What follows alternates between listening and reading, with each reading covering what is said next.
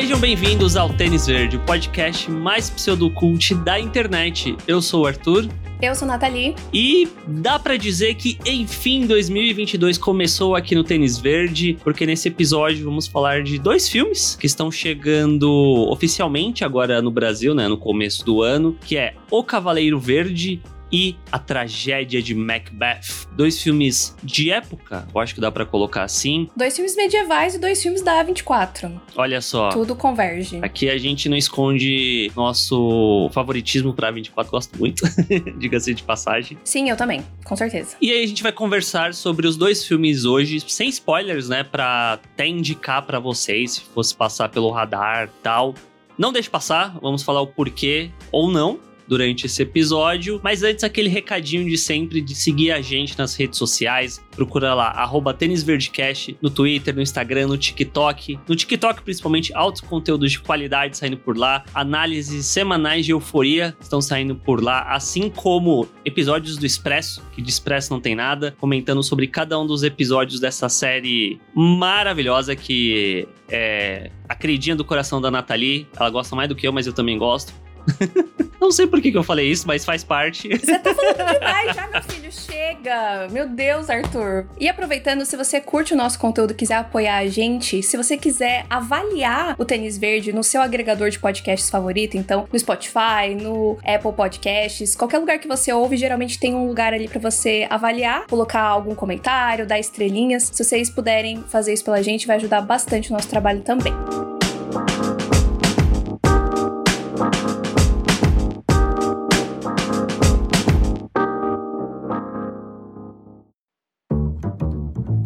Então vamos lá, vamos conversar sobre, primeiramente, Cavaleiro Verde, que é um filme que eu não sei direito a opinião da Nathalie, vou, vou, descobrir agora. Mas é um filme que, se eu não me engano, ele foi anunciado lá em 2020, quando saiu o primeiro trailer, ou 2019 até, porque eu acho que o filme tava com previsão para sair em 2020, e aí por conta da, da pandemia o filme foi sendo adiado, adiado. E é um filme que eu tava muito empolgado Primeiro por ser da A24, segundo por ter Dev Patel no papel principal. Gosto do Dev Patel, atorzão da porra, gosto muito dele. E é uma história que acompanha o Gawain, né, que é esse cavaleiro da Távola Redonda ali na época arturiana, que ele parte numa jornada para encontrar o Cavaleiro Verde, que é essa criatura mística que propõe um desafio, propõe um jogo para o Gawain. E aí era isso que, que eu sabia, né, quando fui ver o filme. O trailer é muito interessante, tipo, visualmente eu acho que é muito impactante o trailer. E eu fui ver o filme, devo dizer que eu particularmente gostei. Agora eu quero saber a opinião da Nath do que, que ela achou tendo recentemente terminado o filme. Eu não gostei do filme. Basicamente, em resumo, eu não tinha grandes expectativas como você. Você tava muito mais empolgado para ver o filme do que eu. Mas eu tinha algumas expectativas. Eu uhum. pensava que eu ia gostar do filme. E eu também adoro o Dev Patel. Acho que ele tá ótimo no filme, inclusive, não, não tiro isso dele. Mas, de uma forma geral, foi um filme que não me, me atraiu muito, assim. Tipo, eu achei que ele demorou demorou muito para a história começar. Eu sinto que eu não conheço nada desse personagem e eu saí do filme sem saber quem ele é. Não achei ele também muito carismático. Tipo, não teve nada, nada, nada que se sobressaiu para mim. Tipo. Nada? Nossa. Talvez um pouco o visual do filme, mas ainda assim eu esperava muito mais nesse quesito. Tipo, eu lembro acho que de umas duas cenas que eu falei, nossa, isso aqui é bem bonito, gostei. Mas de resto, eu achei bem normal o filme, assim, sinceramente. Caramba. Os figurinos, os figurinos eu achei bem bonitos. Uhum. Eu eu gostei muito do, do filme. Talvez, confesso que quando eu tava assistindo, eu tava instigado para entender direito qual que era dele, né? E aí quando chegou no final, eu fiquei meio confuso. Eu fiquei, ué, mas é, essa é a história? E aí, quando eu fui pesquisar para porque eu fiz um vídeo no meu canal de final explicado sobre o filme para analisar alguns simbolismos, as cores e tal, e eu fui ler o poema original, né, que é inspiração para esse filme, que se chama Gawain e o Cavaleiro Verde, que é um poema do século XIV, que é até engraçado que você vai ler o poema e tá lá, por anônimo, porque ninguém sabe quem Sim. foi o, o escritor desse poema. O autor. É. Aí eu comecei a ter uma visão mais interessante sobre o filme, porque de uma forma geral, é, é, isso eu acho que se aplica aos dois filmes que a gente vai falar. Provavelmente mais o, o A Tragédia de Macbeth. Mas eu sinto que O Cavaleiro Verde é um filme muito. Por mais que a história dele seja simplória, é tipo aquele filme que você. Histórias, o que que seja, que você fala que é simples, mas não é simplória, sabe? Tipo, porque na base, para mim, é meio que uma história de um coming of age, de um jovem se tornando, entre aspas, adulto, num processo de se tornar um cavaleiro. Porque, ao contrário do, do poema original, o Gawain do Dave Patel, ele não é um cavaleiro ainda. Tanto que no começo do filme você vê ele lá curtindo, no bordel, e tudo mais. E aí meio que a jornada dele é para ele justamente sair de casa e passar por todo um processo de amadurecimento que eu acho que é interessante porque o personagem ele é muito falho, eu sinto ao longo dessa jornada. Não sei se você concorda comigo. Eu concordo que ele é um personagem falho, mas eu acho que esse, esse início, tipo, de mostrar quem ele é, para mim foi muito pouco. Entendi. Tipo, quando ele parte na jornada, eu nem entendi direito qual é que é a dele. Ah, porque na sinopse tá, né, tipo, ah, porque é o, o sobrinho rebelde, inconsequente, alguma coisa assim, do rei Arthur. É tipo, beleza, pô, o cara tava no bordel, passou a noite fora. Sei lá, para mim parece meio normal, entendeu? Tipo, nossa, inconsequente, que, que homem é esse? Tipo, eu senti que faltou um, um pouquinho mais de tempo, assim, com ele, para entender por que que ele precisaria passar por qualquer tipo de amadurecimento, porque a gente tá falando de um período em que a vida das pessoas é muito diferente. Sim. O que eu entendi é que ele é filho da irmã do rei. É. Então, não é como se ele tivesse também uma vida ruim. Então, sei lá, para mim, tipo. É, não, não, sei se tô conseguindo explicar, mas para mim não, não, não, tinha muita justificativa, sabe? Entendo. E aí eu não senti essa coisa de, nossa, uma jornada de amadurecimento. Eu tava mais essa curiosidade, tipo, tá, e aí? E aí? Onde a gente vai chegar? Qual é, né, desse Cavaleiro Verde? Qual é da, da chegada dele, né? Por que, que ele aparece lá? Isso eu tava muito curiosa. E eu sinto que, eu, que eu não tive uma resposta. É, e não é que eu quero que o filme, nossa, mastigue tudo para mim. Eu entendo que ele é um filme um pouco mais contemplativo e tal, um pouco mais. Vou usar a palavra lúdica por falta de palavra melhor, mas ele é meio, né? Fantasioso. Fantasioso, é. Uhum. Então, é, algumas coisas não são literais e é meio subjetivo tal. Eu entendo isso, respeito super isso, mas o que me incomoda é que eu, eu, não, eu não tirei nada do filme, sabe? Tipo, eu Entendi. não senti nada. Eu não... Então, por isso que eu falo que eu não gostei, porque é diferente de, de um filme que, por exemplo, eu não entendi um filme, mas eu senti alguma coisa e eu me interesso para ir atrás uhum. tal. E isso que você falou é muito bacana, que você foi ler o, o, poema, você foi pesquisar e aí você viu o filme de uma forma diferente. Mas você não concorda comigo que seria muito legal se o filme causasse esse impacto por si só? Concordo, concordo. Mas, de, assim, assim, eu acho que o filme por si só, eu gosto dessa. Como que eu posso exemplificar o que eu quero falar? Eu gosto desse vazio que o filme tem, sabe? Porque ele parece um filme meio vazio. Não sei se você concorda. Parece que é um filme de poucos personagens. Parece que não exatamente tem um fio condutor tão forte acontecendo. E eu acho que isso é interessante. E eu até coloco uma das coisas que eu senti muito que o filme trabalha, isso falando sem ter, ter lido tanto o poema, sem trazer essas informações adicionais, é que é um filme que no final ele fala muito sobre morte, né? Sobre mortalidade mesmo. E eu acho eu particularmente achei isso interessante em conjunto com o visual. Acho que o visual do filme ele é eu gosto bastante, no sentido de, principalmente tem alguns momentos que me marcam, mas de uma forma geral eu gosto da ambientação do filme que acho que puxa muito desse vazio, dessa jornada do, do Gawain, que é muito solitária, dele ter que ir sozinho e às vezes ele ficar se questionando justamente se ele deveria ir até o final, mas por que motivo ele tá indo. E ali logo no começo que ele encontra o Barry Keoghan, que eu fiquei chocado que ele tava nesse filme porque eu não sabia, eles usam uma lente que eu não sei dizer se é uma grande angular, mas ela causa um, um, uma sensação em mim que me marcou, sabe? Tipo, eu fiquei, nossa, que bonito e que diferente. E que é uma sensação meio desoladora dele estar tá passando por um lugar que aparentemente aconteceu uma guerra. E aí tem um monte de corpos no chão. E o personagem do Barry Keoghan, se eu não me engano, é. A maioria dos personagens não tem nome. E no MDB ele é colocado como carniceiro. E eu gostei disso, sabe? Porque essa temática da morte, da desolação, passando pela jornada do Gawain nesse momento e em outros mais para frente também. A única coisa que me chamou a atenção nessa cena era o Barry mesmo, porque eu acho que, para quem não tá ligando o nome à pessoa, o Barry é o Druig de Eternos. Foi um frescor para mim a hora que ele aparece, porque ele trouxe um negócio diferente. O personagem dele tem um jeito mais peculiar, assim, que me deu um alerta, assim, durante o filme. Mas essas da lente, eu não notei nada, eu só achei legal que era meio que uma sequência sem, sem corte e tal, e o jeito que a câmera vai se movimentando. Eu achei isso legal, mas não tão impactante, assim. Há algumas cenas que me chamaram a atenção é o momento quando ele encontra. Eu não vou lembrar o nome da personagem, mas é a atriz que tá em Falcão e o Cidade Invernal. Vinifrida. Que faz a menininha. Isso. Eu gostei dessa sequência toda. Foi a uhum. única cena do filme que eu genuinamente, tipo, gostei de verdade. E tem um outro momento que ele encontra uma outra personagem e é, e é feito um retrato dele. Essa ah, cena sim. eu achei também muito, muito bonita. Mas de resto,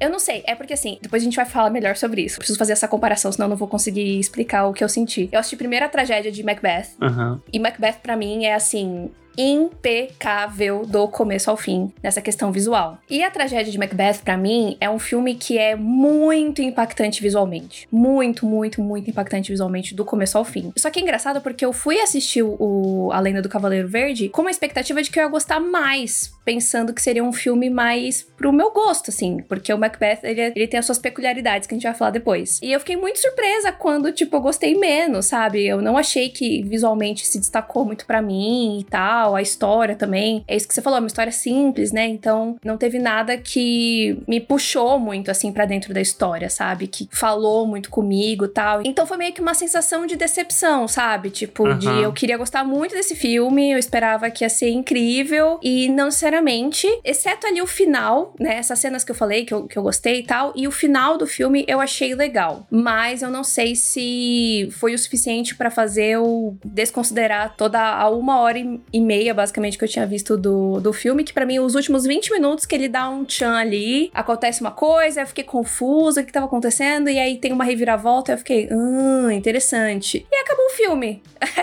tipo, na hora que eu gostei, o filme acabou, mas não, não, já não era não tinha tempo suficiente, sabe? Já era tarde demais. Ah, fico, fico triste por você.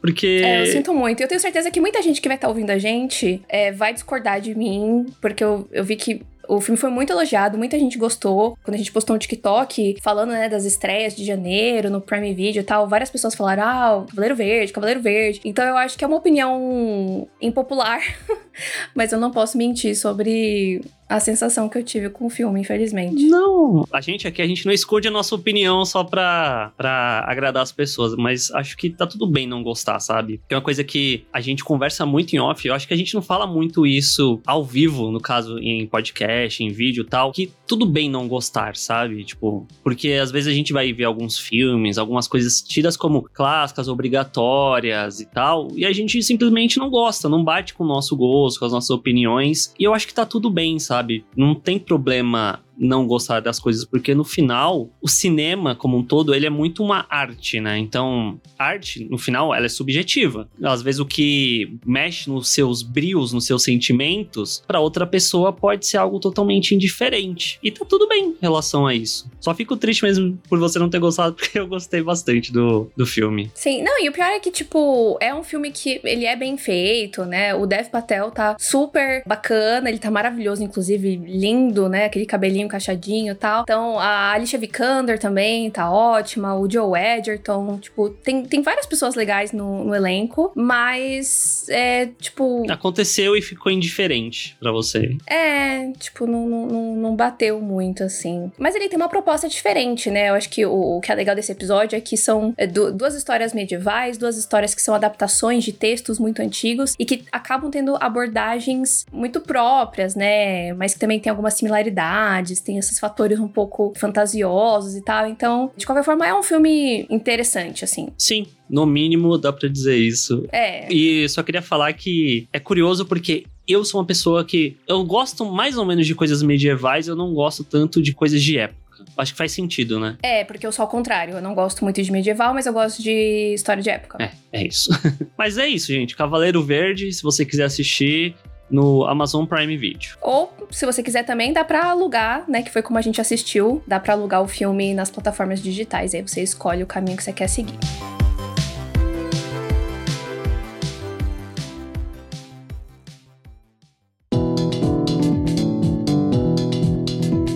A Tragédia de Macbeth. Filme que chegou ao Apple TV Plus, aquele streaming que o Tênis Verde é basicamente sócio, né? Porque sai coisa lá que é boa, a gente vem aqui conversar. Patrocinador oficial. E aí agora a gente vai falar sobre esse filme dirigido pelo Joel Cohen, sem o seu irmão, né, de longa data e parceiro de direção, o Ethan Cohen.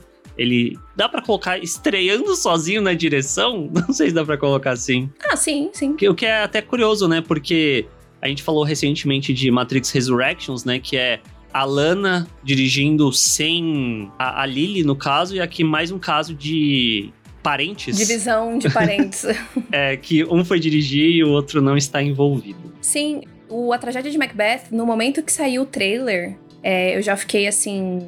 Preciso, quero. A gente até falou sobre ele no, no, episódio, no primeiro episódio do ano, né? Das 22 estreias, dicas de 2022 que a gente quer ver esse ano. E essa parte visual me, me impactou muito no trailer. Mas é um trailer, né? Sim. Tem muito trailer que às vezes as partes mais legais estão nele e depois quando chega no filme, tipo, o, o filme não, não entrega. Mas eu fiquei muito surpresa o quanto eu me pegava vários momentos assim, sei lá, mudava a, a cena, aí eu fazia um. Sabe? Quando você fica meio, tipo. surpresa, assim, porque. Sim. Esse é um filme que é uma, uma adaptação da tragédia de Macbeth, né? Do, do Shakespeare e tal. E ele é muito tradicional no sentido de não mexer no texto, né? É, é basicamente o, o texto 100% original, não é nada modernizado e tal. Então é tudo muito teatral, sim, muito diferente, sim. né? É uhum. 100% fora, assim, da minha zona de conforto. E, e da minha também, né? Eu não sei você, mas eu sinto que eu não sou chegado a adaptações de Shakespeare que são próximas demais ao material original, porque tem algumas que a gente assiste que a gente ama, né? Que a gente nem sabe que é do Shakespeare se a gente não tem conhecimento das obras dele. É, eu acho que a mais próxima que eu, que eu gosto é Romeu e Julieta, uhum. o, com o DiCaprio, a Claire Danes, que é o texto original, só que a história se passa no mundo moderno. Sim, sim. Nos tempos modernos, né? Então tem essa, esse contraste que é muito legal, que eu acho que torna o filme muito especial. Aqui no caso não, né? O Macbeth ele é totalmente naquela época, né? O filme se passa na época medi era medieval, sei lá, que, que raio de, de, de século é aquele, nunca sei. E o texto é muito fiel, e é isso, consequentemente consequentemente vai passar uma vibe completamente diferente no filme. Só que o que eu achei muito interessante é que não só o texto é teatral e, consequentemente, as atuações dos atores puxam mais pra esse lado, mas os cenários, a uhum. forma como é filmado, a forma como é montado, tudo emula muito teatro. Sim, Concordo. É bizarro porque, ao mesmo tempo que é muito teatro, dá para falar com certeza que é muito cinema também. É muito cinema, exatamente. É, é muito louco esse filme. Eu ia assistindo e ficava, gente, que sensação bizarra que esse filme causa, porque parece que você tá vendo um híbrido ali, né, da, das duas coisas. E, então tinha várias cenas que eu ficava olhando e falei, gente, esse cenário não tem nada. Sim. É um cenário vazio. Só que ao mesmo tempo ele passa a, a ideia, sabe? Uhum. Tipo, é, é muito louco. E é muito, tipo, antes da gente falar muito sobre isso, eu acho que é legal só dar uma sinopsinha básica,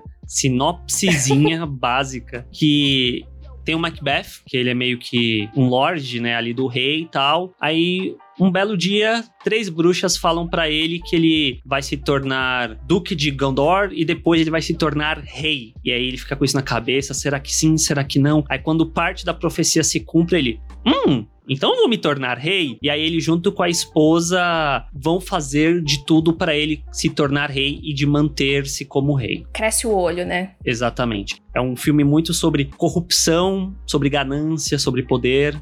E é sim, sim. basicamente isso o filme. E é estrelado por dois monstros, assim, né? Que é o Denzel Washington como o Lord Macbeth e a Frances McDormand como a Lady Macbeth. Então, isso também foi uma coisa que me chamou muita atenção, de ver esses dois atores juntos, né? Eu achei uma, uma combinação muito peculiar, mas que para mim, funcionou pra caramba, assim. E tem algumas questões em relação a esse casting que eu acho muito legal. O primeiro deles é que a Frances McDormand é esposa do Joel Cohen, tem, tem isso. Meu Deus, não sabia dessa fofoca! Ela não!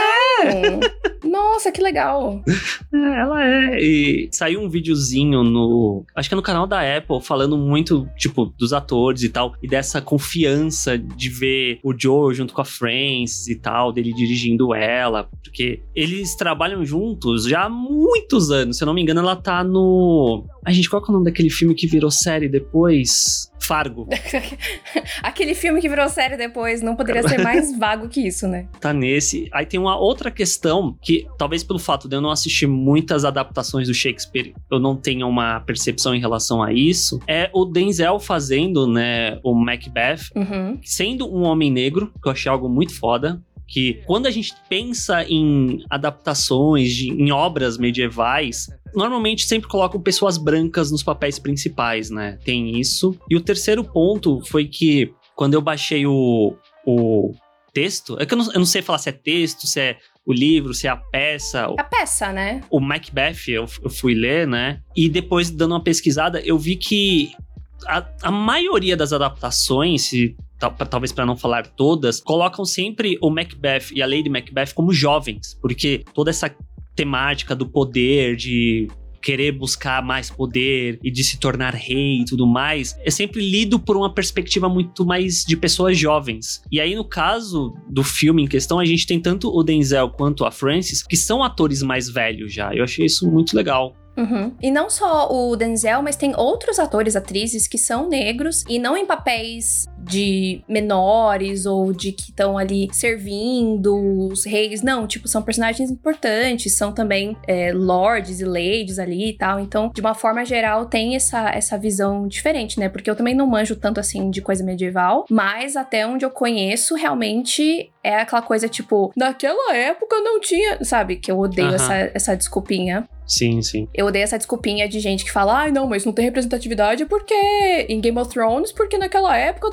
É, e naquela época também tinha dragão voando, né, minha gente? É, é, é isso, é isso que vocês estão falando, sabe? Então dá, tipo, é tudo uma questão de querer fazer. Uhum. Queira fazer, queira colocar que dá tudo certo, não tem problema nenhum. Então isso também me chamava atenção enquanto eu ia assistindo o, o filme. E é muito bizarro isso, porque eu não conhecia a história. E ao mesmo tempo, enquanto eu tava vendo o filme, eu ficava tipo, gente, acho que eu não vou entender qual que é dessa história, porque o texto é tão difícil, tão, tão, tão, tão, tão difícil de entender. Então eu tava assim, com a minha concentração full, assim, tipo, olhando a legenda. Mesmo às vezes eu não conseguindo ler a legenda até o final, eu tentava me apegar às palavras, ouvindo com fone de ouvido para tentar juntar as palavras em inglês para preencher as lacunas do que eu não consegui ler na legenda e prestando atenção né, no que estava acontecendo nos cenários para encaixar todas as peças, porque, meu Deus, o Shakespeare escreve de um jeito muito difícil. É engraçado porque eu acho que é difícil pra gente que tá vendo o filme.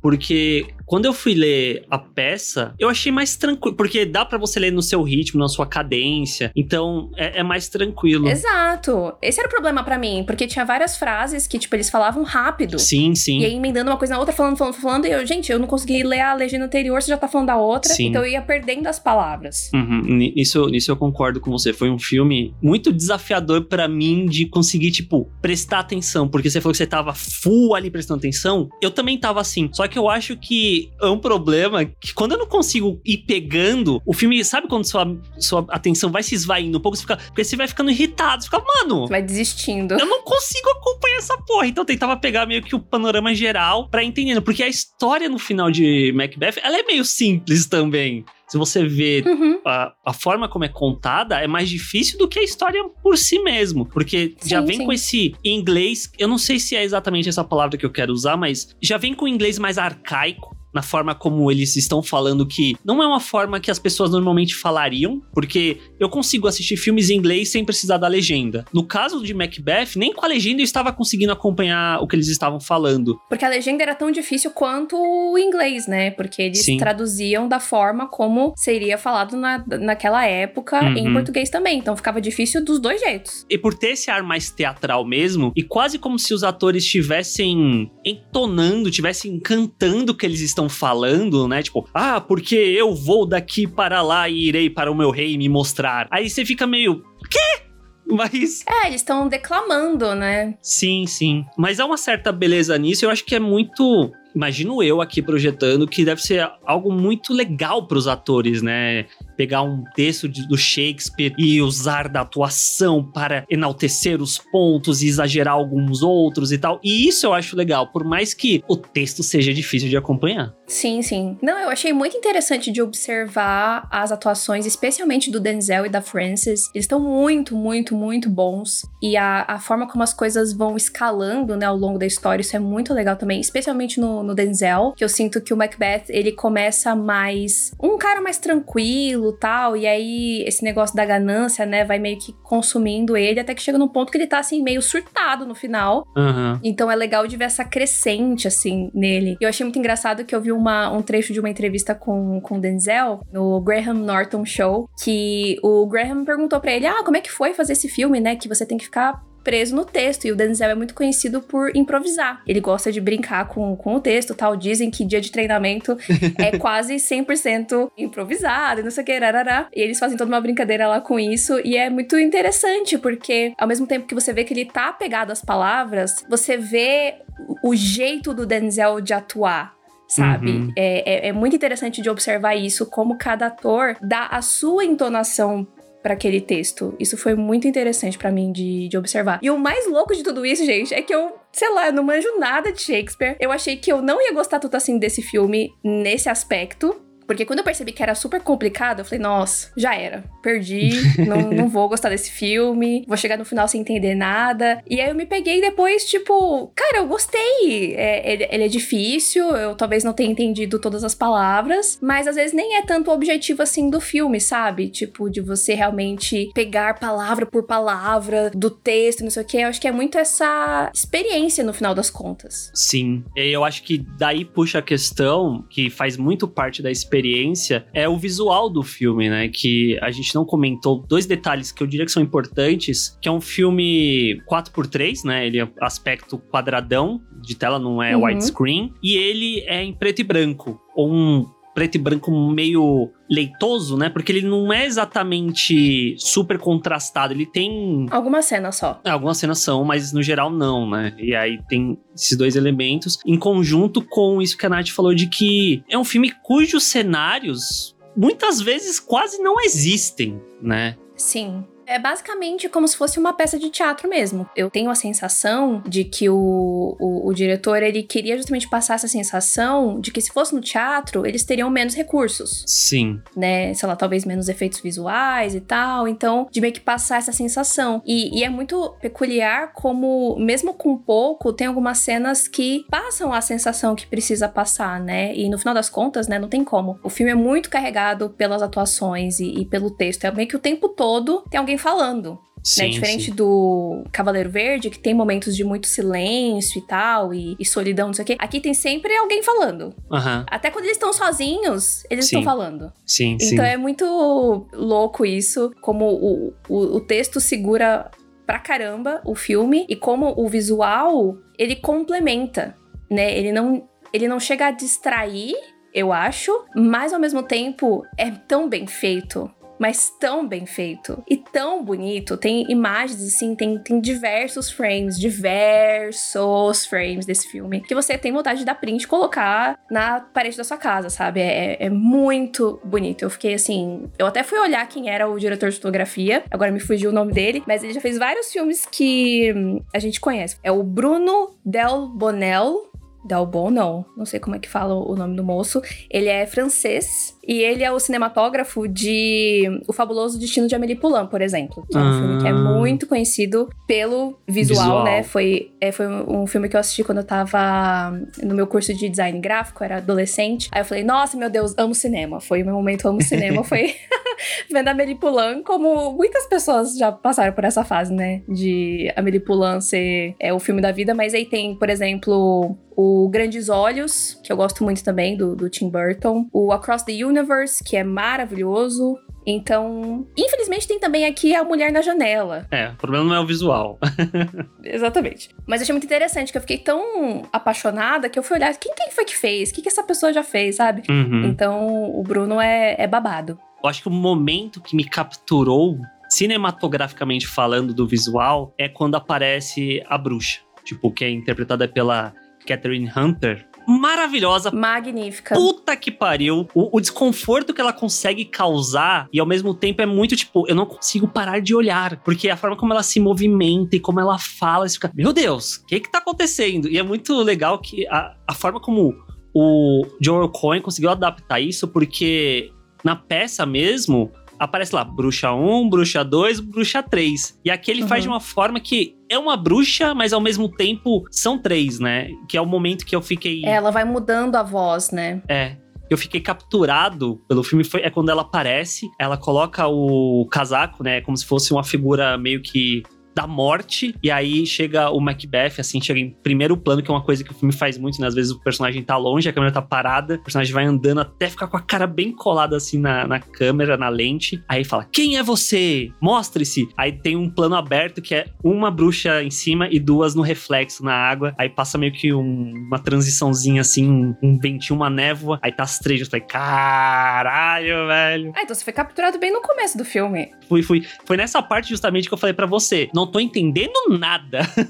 Mas o visual eu achei, eu já tava achando muito legal. E falando do visual mesmo, é uma coisa que carteirinha de fiz faculdade de cinema, tênis verde da porra, me lembrou muito o surrealismo alemão, sabe? Tipo, no uso. É um filme que no final ele acaba sendo muito a forma como ele é iluminado, né? Então, o uso da sombra versus o que tá iluminado, da luz, como que os cenários, que eu sinto que alguns filmes do expressionismo eles são muito exagerados. No caso do Macbeth, não exatamente, mas a sensação como um todo vem muito de, desse movimento artístico daquele período, que era para falar sobre o psicológico dos personagens. Eu sinto que o, o, filme do Macbeth, a composição visual dele ajuda muito a tornar ele quase que um filme onírico, né? Porque por não ter cenários, por ser tudo muito simples, parece até algo que é desprendido da realidade em certo nível. Sim. Por mais que, por exemplo, o Cavaleiro Verde, a gente sabe que é fantasioso por conta dos elementos que estão presentes, o Macbeth, ele é uma história muito calcada na realidade. Mas eu acho que o complemento visual faz com que muitas vezes ele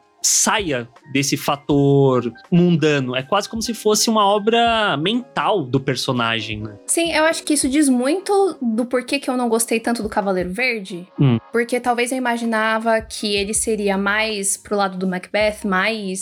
É, é muito esquisito é, falar desse filme, porque ao mesmo tempo que ele é fantasioso e tem várias cenas que são fantasiosas, ele é mais tradicional. Ele é, é, ele é muito arroz com feijão para mim, sabe? Tipo, não tem nada demais. Enquanto o Macbeth, ele tem tantas coisas que saltam aos olhos e os sentimentos e, e, e sabe? Tipo, te tira realmente de uma zona de conforto né? E, e, eu acho que mesmo se ele fosse com um texto mais adaptado, né? Se não fosse o texto original e tal, eu acho que ele ainda teria essa, esse poder sabe? Por todas essas outras coisas que a gente tá falando. Os atores, o visual, a forma como ele é filmado, né? Tipo, tem tantos momentos que a câmera tá só parada, mas não é sobre isso. Que, que foi até uma coisa que me incomodou em alguns momentos no Cavaleiro Verde, que ficava às vezes dando uns zooms, e aí tinha umas transições, assim, sabe? Um cross dissolve, assim, entre uma cena e outra. Eu ficava, para quieto, que saco, sabe? Tipo, me causava um, um incômodo, porque eu não via serventia para aquilo, entende? E o Macbeth é isso, sabe? Tipo, parece um filme muito bem pensado. Parece não, né? Acho que ele, ele é, é, um filme muito bem uhum. pensado. Sim. E isso se mostra por essas coisas, sabe? Tipo, é meio que não tem nada, mas ao mesmo tempo tem tudo, sabe? Então, eu fiquei muito impressionada com esse filme e muito impressionada do tanto que eu gostei, sabe? Tipo, considerando tudo, eu achava que eu ia terminar tipo, ah, gente, é isso, não, não entendi. É muito tênis verde para mim. É, não sou tão tênis verde assim. E eu fiquei muito surpresa por isso, por ter gostado tanto. Eu sinto até vontade de rever. Agora já tendo uma ideia melhor, tipo, da, da história história, de ficar um pouco menos preocupada, né, uhum. em entender, porque tinha vários momentos que eu tinha que ficar tão atenta na legenda que eu não conseguia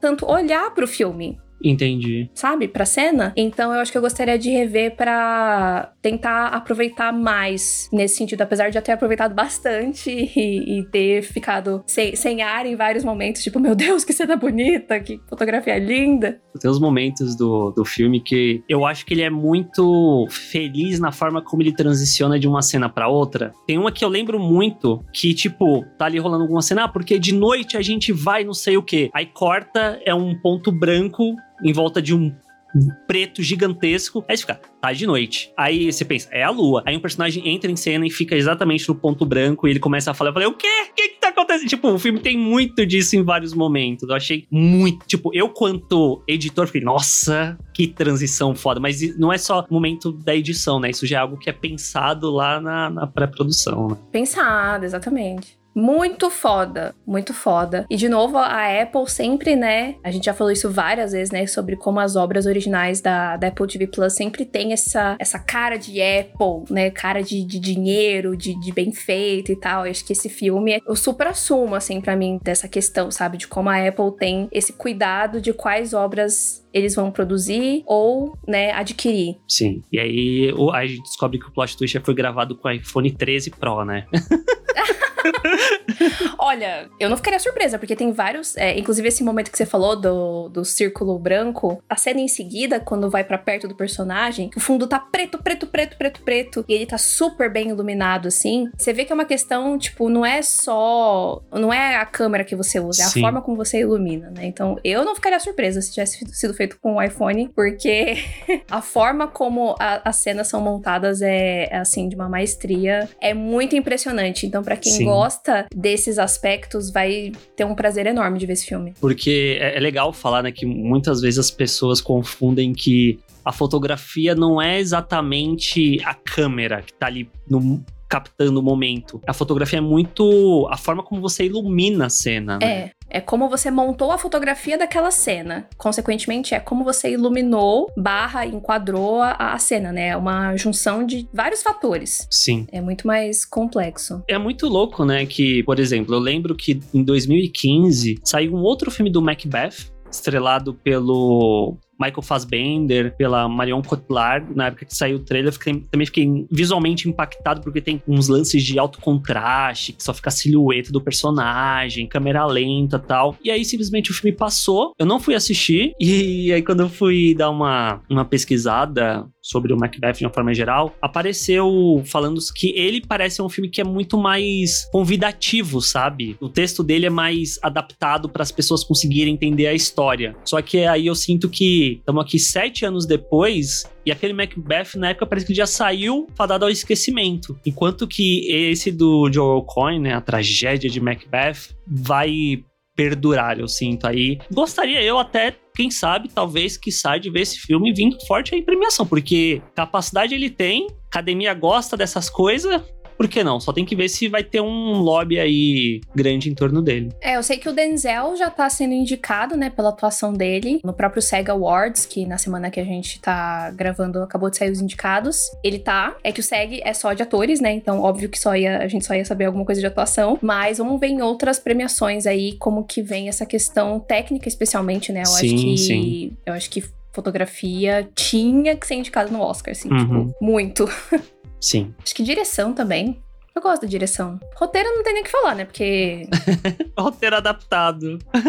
não é original, não é muito adaptado. Então, infelizmente, acho que não, não vai vir aí. Mas acho que eu gostaria de ver fotografia com certeza e direção, talvez. Dependendo do, dos, outros, dos outros indicados, né? Eu não, não tô com todos os filmes da, dessa temporada de premiações na cabeça. Longe de mim querer comparar, mas já comparando, se 19 e 17 foi indicado em um monte de coisa aí, Porra, esse filme deveria também. Macbeth merece. Só pra deixar claro, eu não gosto de 19 e 17, tá, gente?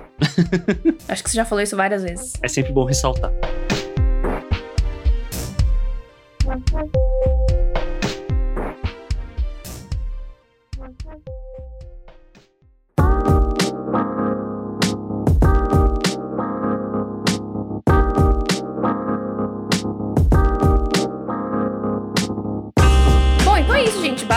esse episódio virou um episódio sobre a tragédia de Macbeth, né? Porque a gente falou muito mais desse filme do que sobre o Cavaleiro Verde. De qualquer forma, os dois filmes estão aí disponíveis para você assistir, né? Um na Apple TV Plus, o outro no Prime Video, ou para você alugar nas plataformas aí de digitais. E aí, vê o que, que vocês acham. Conta pra gente depois lá nas redes sociais, arroba no Twitter, no Instagram, quiser mandar DM pra gente. A gente gosta de, de conversar com vocês, já que aqui no podcast não tem comentário, né? Não dá pra deixar comentário. Mas vai lá falar pra gente o que, que vocês acharam, se vocês curtiram mais um ou outro, ou os dois. E é isso, né? Sim, segue também lá o TikTok, arroba tênisverdecast. Sempre bom lembrar.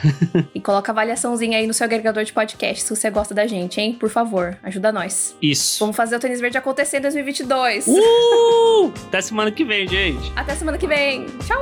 Tênis verde, tênis verde, tênis verde.